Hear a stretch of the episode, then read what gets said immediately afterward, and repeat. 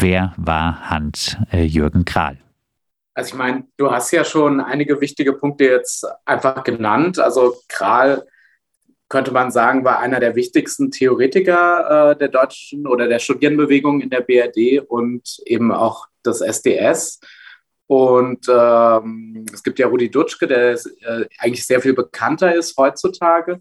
Ob seine Schriften bekannter sind, ist eine andere Frage, zumindest so medial vermarkteter. Ähm, Dutschke war so ein bisschen die wichtigste Figur im SDS in Berlin und Kral war eben in Frankfurt so eine Figur, die in, in der Studierendenbewegung eine zentrale Rolle spielte. Und was wir ganz besonders an Kral finden oder ganz besonders interessant an Kral finden, ist eben, dass er sowohl auf der einen Seite total in der Praxis der Bewegung ähm, verortet war, also er war ständig bei irgendwelchen Demonstrationen, hat aufgerufen gegen die Niederschlagung des Prager Frühlings, hat Solidaritätsaktionen mit Pariser Mai 68 organisiert, ähm, war an der Besetzung des Instituts für Soziologie beteiligt in äh, Frankfurt im Winter 68 und hat auch an der Uni eben ganz viele Teach-ins geleitet. Auf der anderen Seite war er eben auch ein Theoretiker, ähm, der mit Adorno auf Augenhöhe diskutiert hat und der wirklich nicht nur so eine etwas verflachte Theorie im Auftrage der Bewegung gemacht hat, sondern wirklich eine ähm, sehr, sehr intensive und ähm, tiefe Auseinandersetzung mit der Tradition eines oppositionellen und linken Marxismus, äh, unter anderem ganz bekannt sind die Vorarbeiten für seine Dissertation, die er nie beendet hat, die hätte heißen sollen äh, Literaturgesetze der kapitalistischen Entwicklung. Bei Marx? Bei Marx. Und äh, genauso eine, ein wichtiges Kapitel wäre dabei der Aufsatz Die Wesenslogik der Bahnform. Ja, ihr habt äh, die Besetzung äh, angesprochen des Instituts äh, für Sozialforschung in äh, Frankfurt. Äh, Adorno hatte damals äh, wohl Anzeige. Er stellt, ähm, ja, Hans-Jürgen Grahl war Adorno Schüler, setzte sich aber auch von ihm ab. Er erklärte zum Beispiel bezogen auf die kritische Theorie, dass die Erfahrung des Faschismus auch Erkenntnisgrenzen gesetzt habe. Was meint Kral in Auseinandersetzung mit Adorno damit?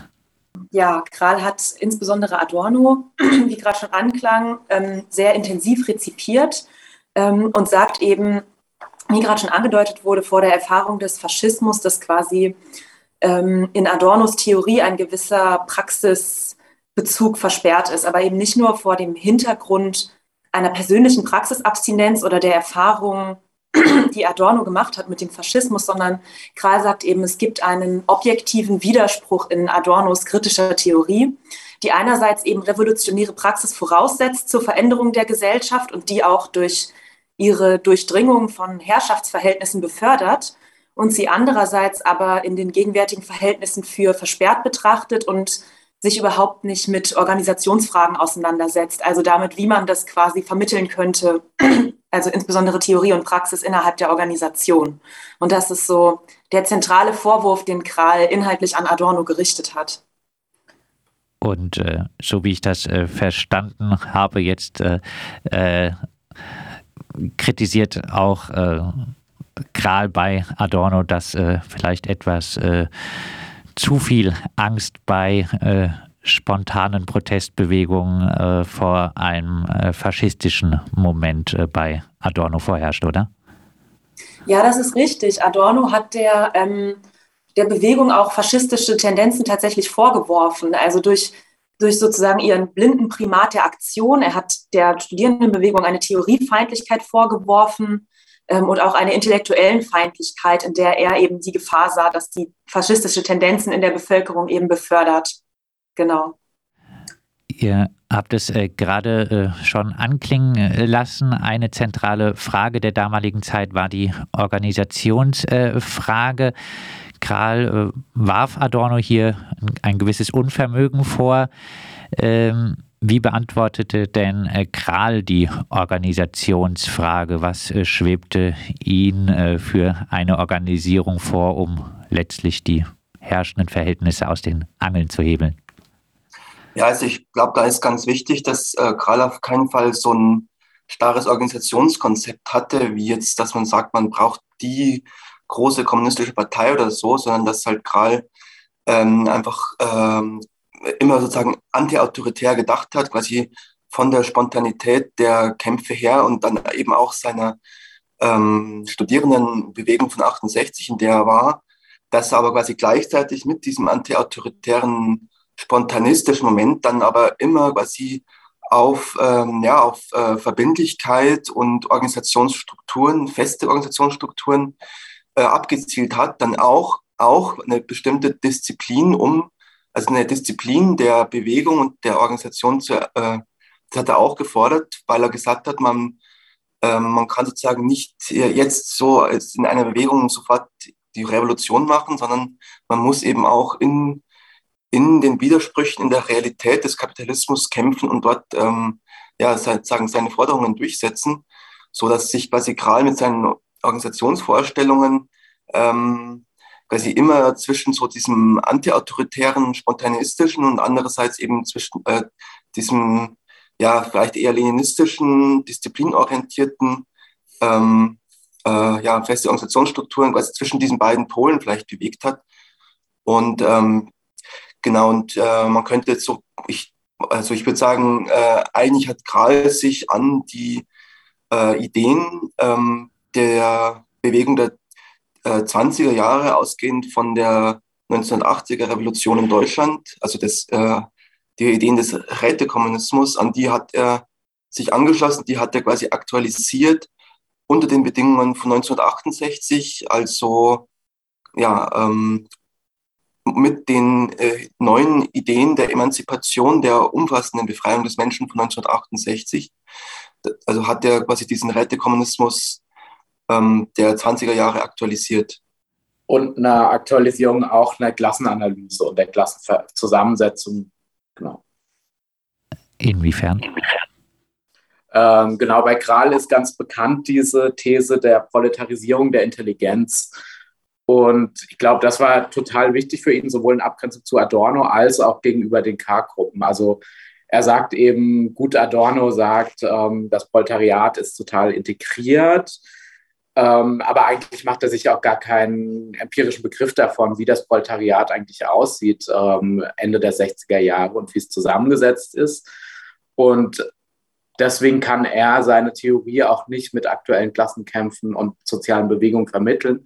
Und genau das gleich, fast das gleiche Problem, äh, nur spiegelverkehrt sieht man dann eben bei den K-Gruppen, also den marxistisch-leninistischen Gruppen, die sich aus der Studierendenbewegung herausbilden, die, die dann äh, auch die sogenannte proletarische Wende einläuten und im Denken, wenn sie quasi ihre, ihren studentischen Habitus ablegen und sich einer vermeintlich ähm, genuine Lebenswelt des Proletariats an, angleichen. Also das heißt eigentlich kleinbürgerliche Lebensform, dass sie sich dann in Klassenkämpfen verankern würden. Aber die K-Gruppe hat eigentlich auch immer nur das Industrieproletariat im Blick. Und Kral macht dann eben vor allem in dem Text Thesen zum allgemeinen Verhältnis von wissenschaftlicher Intelligenz und proletarischem Klassenbewusstsein, macht er eben eine, ähm, macht eine Aktualisierung und sagt, wenn man das äh, Proletariat oder die Klasse Ende der 60er verstehen will, dann muss man eben auch Teile der wissenschaftlichen Intelligenz mit reinnehmen, weil dort ja auch eine immer stärkere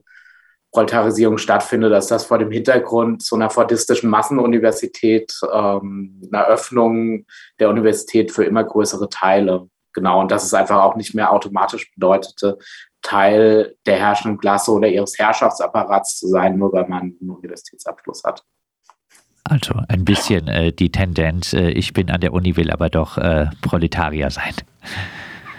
Ähm, ja, also ich glaube, das kann man gerade schon vorwerfen, dass er das teilweise ein bisschen übertrieben hat, diese Analyse, um sich selber so ein bisschen den Status eines revolutionären Subjekts zu geben. Auf der anderen Seite ist es, glaube ich, schon auch total wichtig, also ist es total wichtig, das zu sehen, dass da auch eine Verschiebung stattfindet. Und ich glaube, es ist eine Tendenz, die man heute noch viel stärker findet, gerade in der geisteswissenschaftlichen Arbeit. Ich glaube, bei, diesem, äh, bei dieser Idee der Proletarisierung der Intelligenz, da äh, muss man, also bei, bei Kral, da muss man quasi ähm, darauf achten, dass es jetzt nicht unbedingt um so eine Verelendungsthese des, der wissenschaftlichen Intelligenz geht, sondern eher um eine qualitative Änderung, äh, wie diese Leute arbeiten.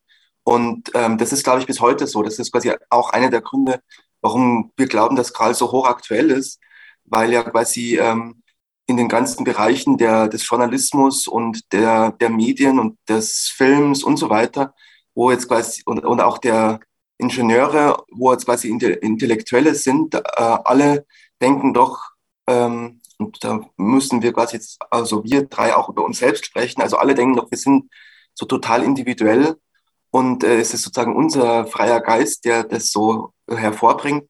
Und ähm, Kralls These ist eben, dass das eigentlich, äh, ja, das ist, das ist richtig für das 19. Jahrhundert oder so, aber das ist nicht mehr richtig quasi seit der ähm, Verwissenschaftlichung der Produktion und das ist eben, also damit haben wir quasi das bis heute zu tun. Also wenn Krall jetzt von Proletarisierung der Intelligenz spricht, dann meint er eher, dass quasi äh, die einzelnen Intellektuellen ähm, nicht mehr so ein höheres Bildungsbürgertum sind, sondern dass sie eingebunden sind in äh, ja, kulturindustrielle Systeme, ähm, koordinierte, durchgetaktete ähm, äh, Produktionen ähm, von intellektueller Arbeit, von geistiger Arbeit. Und das, also das ist, glaube ich, muss, also diese qualitative Änderung ähm, nicht, nicht eine Verelendung, sondern eher dieses äh, maschinelle, ähm, systematische der geistigen Arbeit.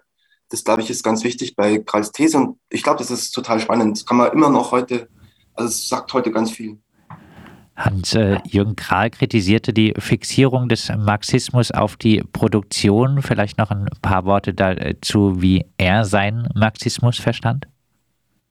Genau, also so ein ganz wichtiger Stichwortgeber ist dort eben Herbert Marcuse, von dem er wichtige Impulse nimmt. Ähm, und äh, wichtig ist da eben das Wort der Emanzipation. Also es das heißt, für ihn geht es darum, dass, also es geht eben schon auch um eine Vergesellschaftung der Produktionsmittel, aber eben nicht als quasi Endzweck äh, der Befreiung, sondern eigentlich eher als Voraussetzung, um neue gesellschaftliche Beziehungen zu stiften, die eben nicht von Herrschaft deformiert sind. Und er nennt das dann eben sozialistische Verkehrsverhältnisse. Er sagt, Emanzipation bedeutet nicht Befreiung der technischen Maschinen, sondern die Befreiung des gesellschaftlichen Menschen. Und ich glaube, das ist bei ihm so eine ganz wichtige Idee. Und das verteidigt er eben dann auch total gegen die K-Gruppen, die, die diesen Teil der 68er-Revolte vergessen wollen. Ihr habt schon ein bisschen was äh, zu meinem Abschlussfragenkomplex äh, gesagt. Es, es, stellt sich jetzt natürlich die Frage, äh, was bringt die Beschäftigung mit Hans-Jürgen Kral heute? In äh, der Konkret habt ihr, Emanuel Kapfinger und Julian äh, Volz, euren Artikel äh, mit der Aussage beendet, an äh, der Verbindung der Frankfurter Schule mit dem Klassenkampf, äh, für die Kral steht, gilt es in einer konkreten Einheit von Theorie und Praxis äh, wieder anzuknüpfen. Zum Abschluss von euch allen äh, ein paar Gedanken dazu, äh, wie das gelingen kann. Ja, es hat natürlich eine steile These, die wir da auf den Tisch gebracht haben, aber ich glaube, ähm, also unsere, äh, die, unsere Idee ist sozusagen, dass ähm, Krals quasi von Adornos äh, hochanspruchsvollen, ähm, hochanspruchsvoller Kritik und Negativität der, also quasi die, die, die Totalität ist quasi sozusagen ein Zusammenhang. Es gibt quasi keinen Punkt, äh, wo, wo irgendwie es ein richtiges Leben im Falschen gibt oder so. Der Verblendungszusammenhang ist universal und ich glaube, man kann sagen, Kral schließt an alle diese Thesen an ähm, und äh, sagt eben, das System, das kapitalistische System ist ein Ganzes. Man kann da keine kleinen Reformen machen. Es gibt auch keine Refugien, wo man irgendwie sozusagen für sich befreit sein könnte. Das sagt Kral, das ist alles richtig, aber gleichzeitig ähm, sagt er halt zugleich, ähm, also diese, äh, dieses System mit allen diesen ähm, ja, einzelnen Teilen, die so ganz geschlossen zusammenhängen, das, äh, das vollzieht sich nicht äh, restlos oder so, das, ähm, es beherrscht uns gerade. Ähm, genau, und äh, da, da setzt quasi jetzt, glaube ich, Kral an und sagt, also äh, es ist ein Herrschaftszusammenhang und es gibt immer Widersprüche und es gibt immer Kämpfe und immer Widerstand.